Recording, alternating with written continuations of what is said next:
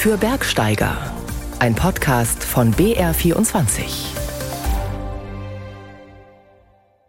Unweigerlich ist er nun da, der Herbst. Jetzt heißt es abklettern, so nennt man den traditionellen Austausch unter Bergsteigern im Herbst, wenn Bilanz gezogen wird über all die Touren und Unternehmungen des Sommers.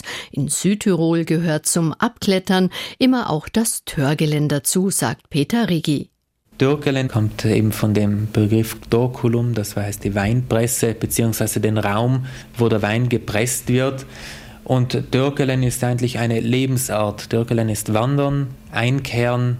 Es ist schwer zu sagen, ob der Dürkele-Gast vorwiegend ein Wanderer ist oder ein Genießer. Ich sage immer, es ist ein Landschaftsgenießer und ein Genießer der Herbstkulinarik mit Kastanien, Speck und Suser und auch schon dem Nuin, dem neuen Wein. Und damit herzlich willkommen zu BR24 für Bergsteiger. Am Mikrofon ist Andrea Zinnecker und ich hoffe, Ihnen schmecken unsere Themen, auch wenn wir nicht in Südtirol unterwegs sind, sondern zum Weitwandern in Wales. Wir befassen uns mit der Integration von Geflüchteten durch den Bergsport und schauen, wie es sich mit der Herbstruhe Ruhe am Berg verhält, wenn immer mehr Menschen in den Randzeiten, also zur Morgen- und Abenddämmerung im Gebirge unterwegs sind. Und die Lösung unseres Oktoberbergrätsels verraten wir Ihnen natürlich auch. Jetzt wird es kühler und dunkler, auch am Berg, aber wird es auch ruhiger? In den bayerischen Alpen sind das ganze Jahr über viele Menschen in den Bergen unterwegs. Und nun, wenn die Tage kürzer werden, kommen sich manchmal Menschen und Wildtiere in die Quere. Vor allem in der Morgen- und Abenddämmerung fühlen sich die Tiere vom Menschen gestört. Egal ob es Trailrunner sind, die mit Stirnlampe eine frühe oder späte Runde drehen, oder Wanderer, die zum Sonnenauf- oder Sonnenuntergang Spaziergang auf einen Gipfel wollen. Manchmal wird sogar die Bergwacht gestört. Meine Kollegin Elisabeth Tyroller ist der Frage nachgegangen, welche Folgen es hat, wenn immer mehr Menschen in den Randzeiten am Berg unterwegs sind. Ein Sonnenauf- oder Untergang am Berg war schon immer ein beliebtes Motiv, ob in Bergfilmen oder Bildbänden. Doch über die sozialen Medien wie Instagram oder Facebook erscheinen Berggipfel, die in Morgen- oder Abendlicht getaucht sind, auf unzähligen Smartphones. Das bereitet vielen Naturschützern Sorge. Auch Severin Sebald, der als Gebietsbetreuer in den Chiemgauer Alpen unterwegs ist. Das Problem ist die Fülle an Bergbildern und die schönen Bilder. Und das, was das auslöst bei Menschen, die jetzt nicht beruflich in die Berge unterwegs sind. Also man sieht unglaublich viele Bilder von einem Sonnenuntergang zum Beispiel und kriegt unterbewusst mitgeteilt, dass das vielleicht in Ordnung ist, sogar da äh, Fotos zu machen zu dieser Zeit oder um diese Uhrzeit am Berg zu sein. Und im Prinzip ist es so, dass jedem das überlassen ist, wie er am Berg unterwegs ist. Man muss nur sagen, dass man wirklich Schaden anrichten kann. Aufklären, wie man sich in den Bergen verhält, aufmerksam machen, wie sich der Mensch gut in die Natur einfügen kann. Das ist die Aufgabe von Severin Sebald. Sehr wenig Leute wissen, wie wichtig das ist, dass Tiere vor allem in die Morgenstunden und am Abend eine Ruhe haben. Im Prinzip kann man fast alle Tiere, die in die Berge unterwegs sind, im Herbst stören. Die Großzahl der Tiere sind ja keine Räuber, sondern tatsächlich irgendwie als Beute im Endeffekt zu bezeichnen oder oder Nichträuber, die eh schon nicht nur wegen Menschen, sondern eben auch aus, aus Schutz vor anderen Beutegreifern in die, in die Dämmerungsstunden ausweichen. Also das ist ganz natürlich, dass die da am aktivsten sind.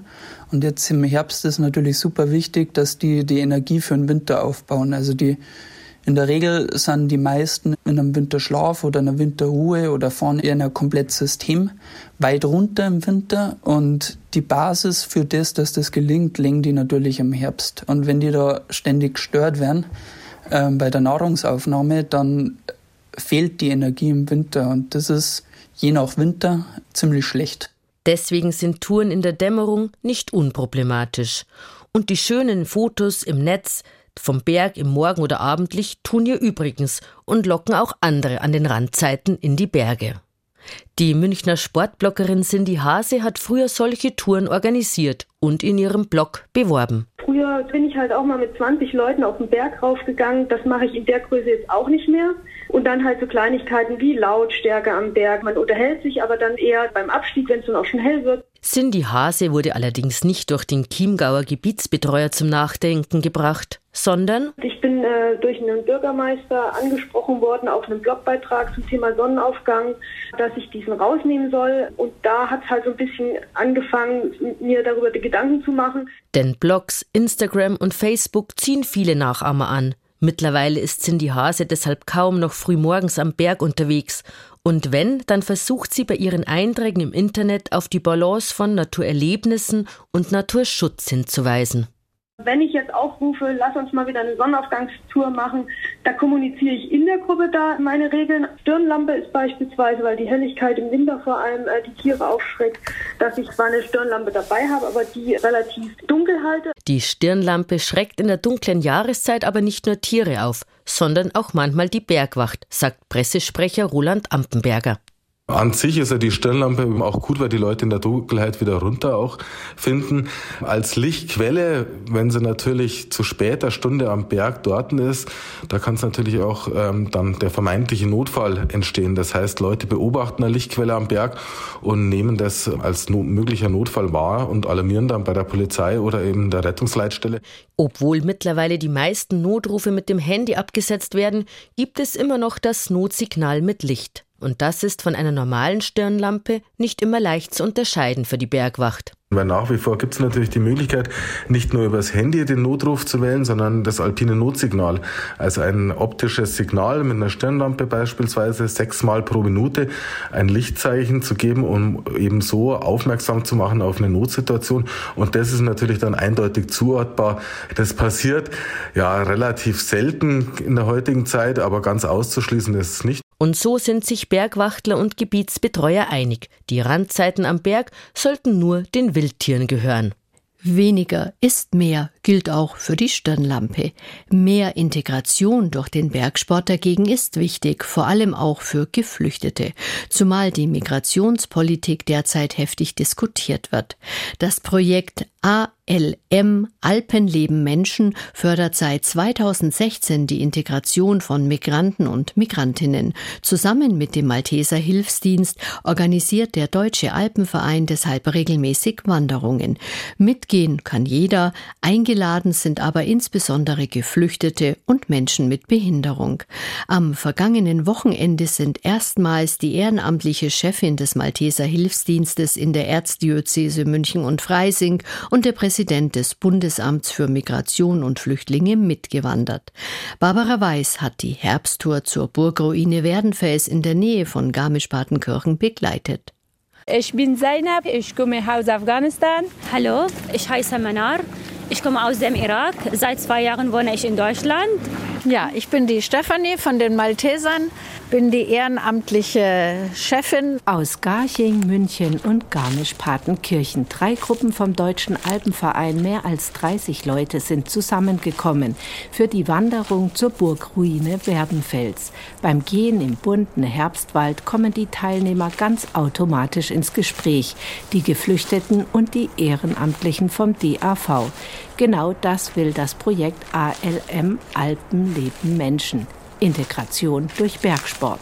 Aus dem Jemen, aus Syrien, aus der Ukraine, aus Afghanistan kommen die Teilnehmer und aus dem Irak sowie Mana. Man hier macht äh, Abschalten von Stress, von alles so. Sehr schön. Andere Perspektive, die Ruhe für mich und die Freiheit auch.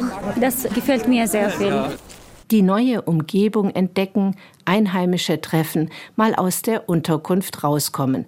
Ein besonderer Tag ist die ALM-Wanderung für diese Männer, die in der Erstaufnahmeeinrichtung in Garmisch-Partenkirchen untergebracht sind. How do you like it, the view and? I love it. And was it really tiring? No, no, I like hiking, so it wasn't a problem for me. I love it.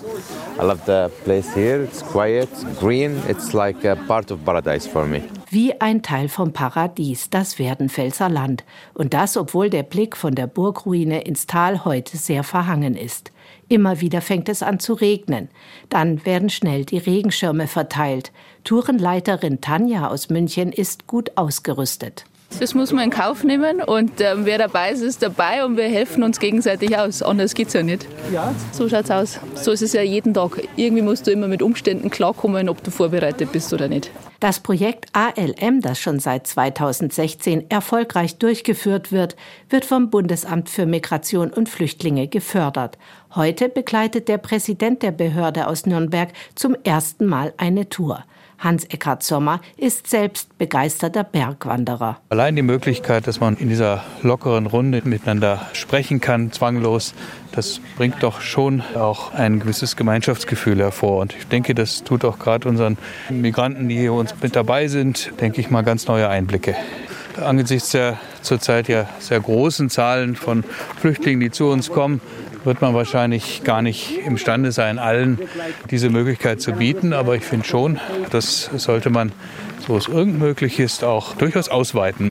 Nicht nur die Schirme werden geteilt, auch die Brotzeit, Telefonnummern ausgetauscht, Erinnerungsfotos geschossen, bevor es von der Ruine Werdenfels dann weiter Richtung Pflegersee und zurück nach Garmisch-Partenkirchen geht viele neue Eindrücke für die Geflüchteten und auch für die Ehrenamtlichen war die Wanderung eine Bereicherung.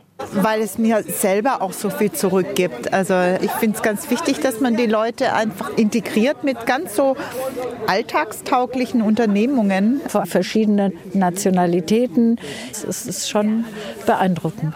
Wer gerne mal mitgehen oder sich ehrenamtlich engagieren möchte, ist willkommen und kann sich direkt bei den Maltesern oder beim Deutschen Alpenverein melden. Infos gibt es im Netz unter Alpenleben Menschen. Als wäre nicht schon der russische Angriffskrieg gegen die Ukraine mehr als genug, jetzt kommt noch der Hamas-Israel-Krieg dazu. Die Lage ist katastrophal, die Bilder sind fürchterlich. Angesichts des unfassbaren Leids der Zivilbevölkerung ist es nur ein Randthema, dass nun auch der in den letzten Jahren aufgeblühte Wandertourismus von einem Moment auf den anderen völlig am Boden liegt. Mein Kollege Georg Bayerle kennt Israel und Jordanien gut, hat in diesen Ländern für den Bayerischen Rundfunk Wanderreisen konzipiert und begleitet. Georg, hättest du so ein verheerendes Geschehen erwartet? Nein, und äh, ich bin also immer noch total geschockt und finde das vor allem sehr, sehr tragisch. Wir waren ja in den vergangenen Jahren mit Ausnahme der Corona-Phase immer um diese Zeit mit einer BR-Reisegruppe in Jordanien und Israel Ganz ruhig war es auch da nie. Also im vergangenen Jahr sind just an dem Tag, wo wir unsere kleine Wanderung im Nationalpark des Zin Canyon hatten, das ist im Süden in der Mitte der Negev-Wüste bei Ashkelon, also auch im Süden ungefähr 80 Kilometer entfernt davon an der Küste Raketen aus dem Gazastreifen eingeschlagen. Aber sowas fürchterliches wie jetzt in diesen Tagen, also an sich undenkbar, ja. Das geht einem wirklich massiv unter die Haut. Da ist jetzt natürlich auch der Tourismus in Israel komplett zusammengebrochen. Es gibt eine Reisewarnung des Auswärtigen Amtes. Auch wir haben die geplante diesjährige BR-Reise natürlich abgesagt. Israel und auch das Nachbarland Jordanien haben sich ja bemüht, im vergangenen Jahrzehnt einen auch nachhaltigen Natur- und Wandertourismus aufzubauen. Und das Ganze ist jetzt ja wirklich fatal.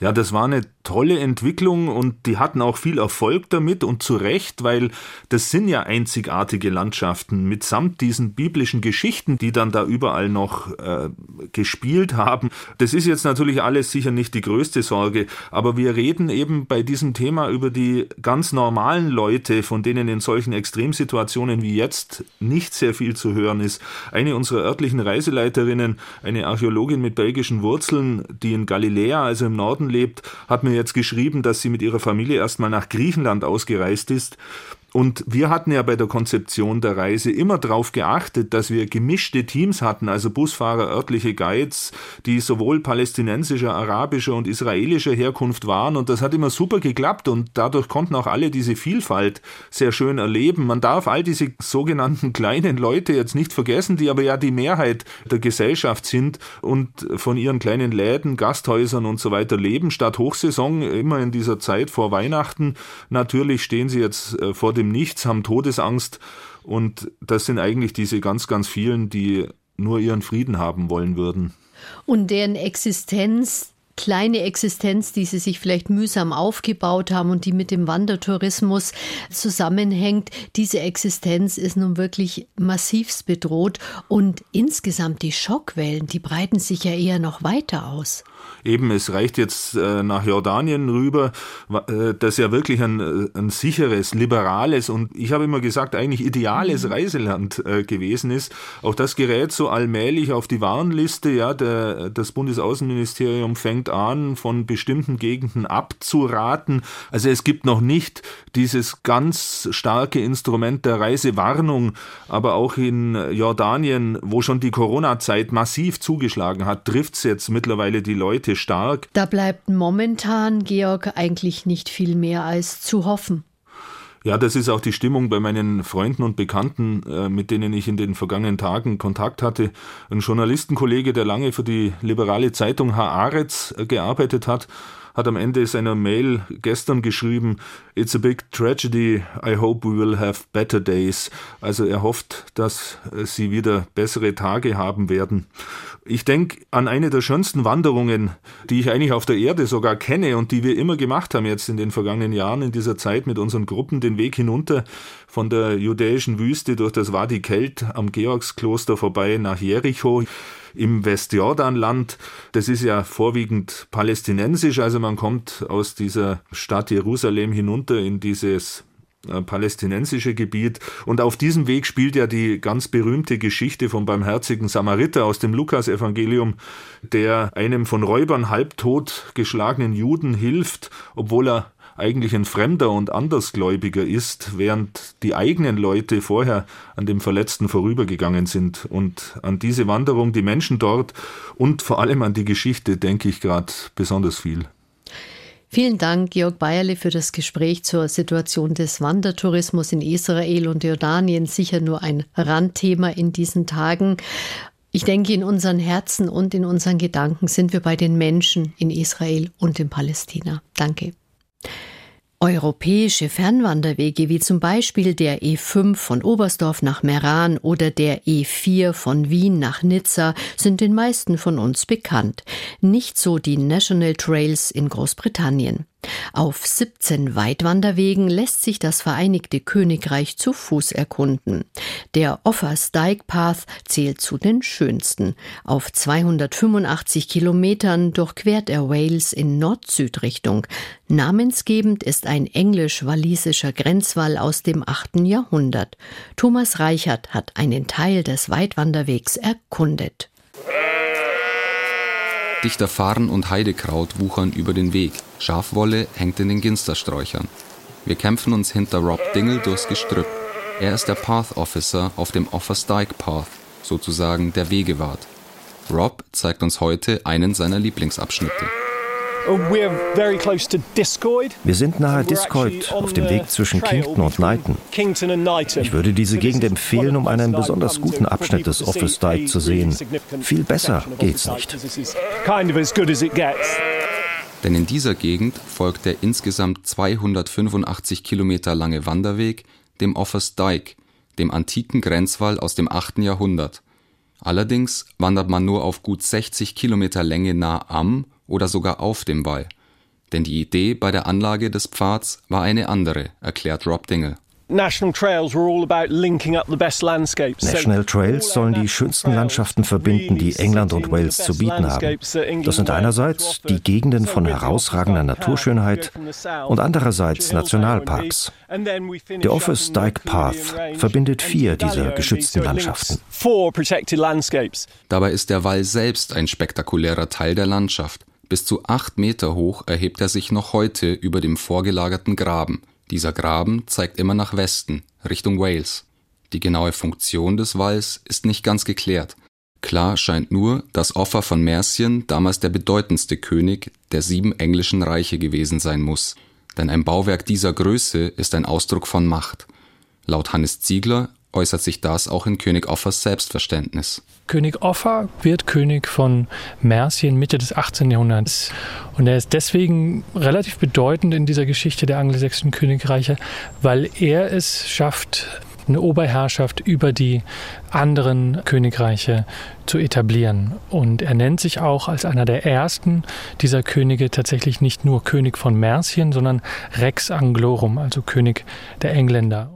König Offa ist aber nicht die einzige spannende historische Figur, der wir auf dem Weg nach Knighton begegnen. Der walisische Adelige Owain Glyndŵr zettelte um 1400 eine Rebellion gegen die Engländer an. Eine seiner berühmtesten Schlachten schlug er nicht weit weg vom Wanderweg. Path Officer Rob Dingle deutet auf eine etwas weiter entfernte Stelle. Dort drüben ist der Ort der Schlacht von Brynglas, auch als Schlacht von Pillith bekannt. Dort hat Owen Glyndwr 1402 den Engländern eine massive Schlacht geliefert und diese auch gewonnen. Der Legende nach war das ganze Tal rot vom Blut der Toten. Und dort drüben, wo heute eine größere Baumgruppe zu sehen ist, wurden angeblich die Toten begraben. Der Legende nach hat es Glyndŵr geschafft, in jener blutigen Schlacht die englischen Bogenschützen auf seine Seite zu ziehen. Und auch sonst gilt er als brillanter Stratege, weiß der Historiker Hannes Ziegler von der LMU. Glyndŵr gilt so als Vorreiter des Guerillakrieges, den er da initiiert und den er sehr erfolgreich gegen die Engländer führt. Wir nähern uns mittlerweile Knighton. Von dort sind Lucinda und Andy heute Morgen gestartet die einzigen Wanderer, denen wir an diesem Tag begegnen. Das liegt auch daran, dass die meisten, wie wir, von Süd nach Nord unterwegs sind. Andy nutzt die Gelegenheit, um Path Officer Rob Dingle ein paar Fragen zu stellen. Das ist ein toller Zufall, dass wir den Wegwart des Office Dyke treffen. Denn wir haben uns schon gewundert, was die schwarzen Eicheln auf gelbem und blauem Grund bedeuten. Das sind die Wegemarkierungen. Gelb ist ein reiner Fußweg, blau ist ein Reitweg, wo auch geradelt werden darf. Weiß ist die Straße horse riding, walking, and cycling. 60% of Office Dyke Path is on public footpaths. Well, I forgot my horse. Schade, dass ich mein Pferd vergessen habe. Muss ich wohl am Bahnhof vergessen haben. Auch wir sind leider ohne Pferd unterwegs und wandern daher zu Fuß über den letzten Hügel nach Knighton. Die Glocken der dortigen Kirche sind schon von weitem zu hören. Sie begleiten uns beim Abstieg nach Treff y Clouth, wie Knighton auf Walisisch heißt die Stadt des Dyke. Im dortigen Besucherzentrum verabschieden wir uns pünktlich zur Tea Time von Rob Dingle. In unserem Oktoberbergrätsel hatten wir Ihnen ein sehr spezielles Lebewesen vorgestellt, eine Art Steinfliege, die in den Gletscherspalten der Anden lebt, Andiperla vilinki, so der zoologisch korrekte Name, besser bekannt als Dragon de la Patagonia, Patagonischer Drache. Nicht ganz einfach, nur 34 Einsendungen waren richtig. Die drei Preise sind schon unterwegs nach Günzburg, Karlstadt und Königsdorf. Herzlichen Glückwunsch. Eine neue Chance gibt's beim nächsten Bergrätsel am 4. November. Danke fürs Zuhören. Ich wünsche Ihnen noch einen erholsamen Sonntag.